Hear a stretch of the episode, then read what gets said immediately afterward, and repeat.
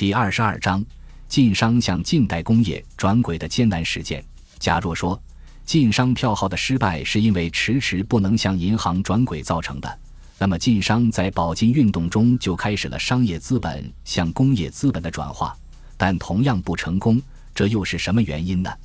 如前所述，晋商欲在商品经济国际化的社会中有一席之地。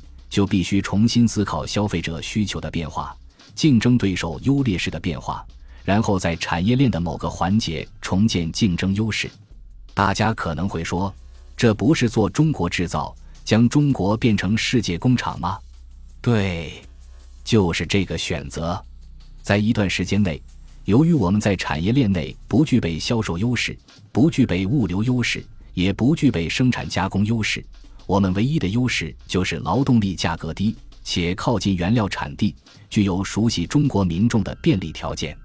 只要我们肯于承认自己的不足，发挥自己的竞争优势，虚心学习西方先进的科学技术和管理，并利用其过剩的资本，中华民族的现代工业在不太长的时间内就能建立起来。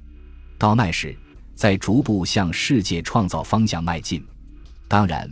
要使全民族明白并接受这一点是不容易的，原因就在于：第一，人的天性是不撞南墙不回头，人总是在吃了很多苦头后才肯承认自己的不足；第二，从研究规律到真正明白规律之间是需要很长时间的。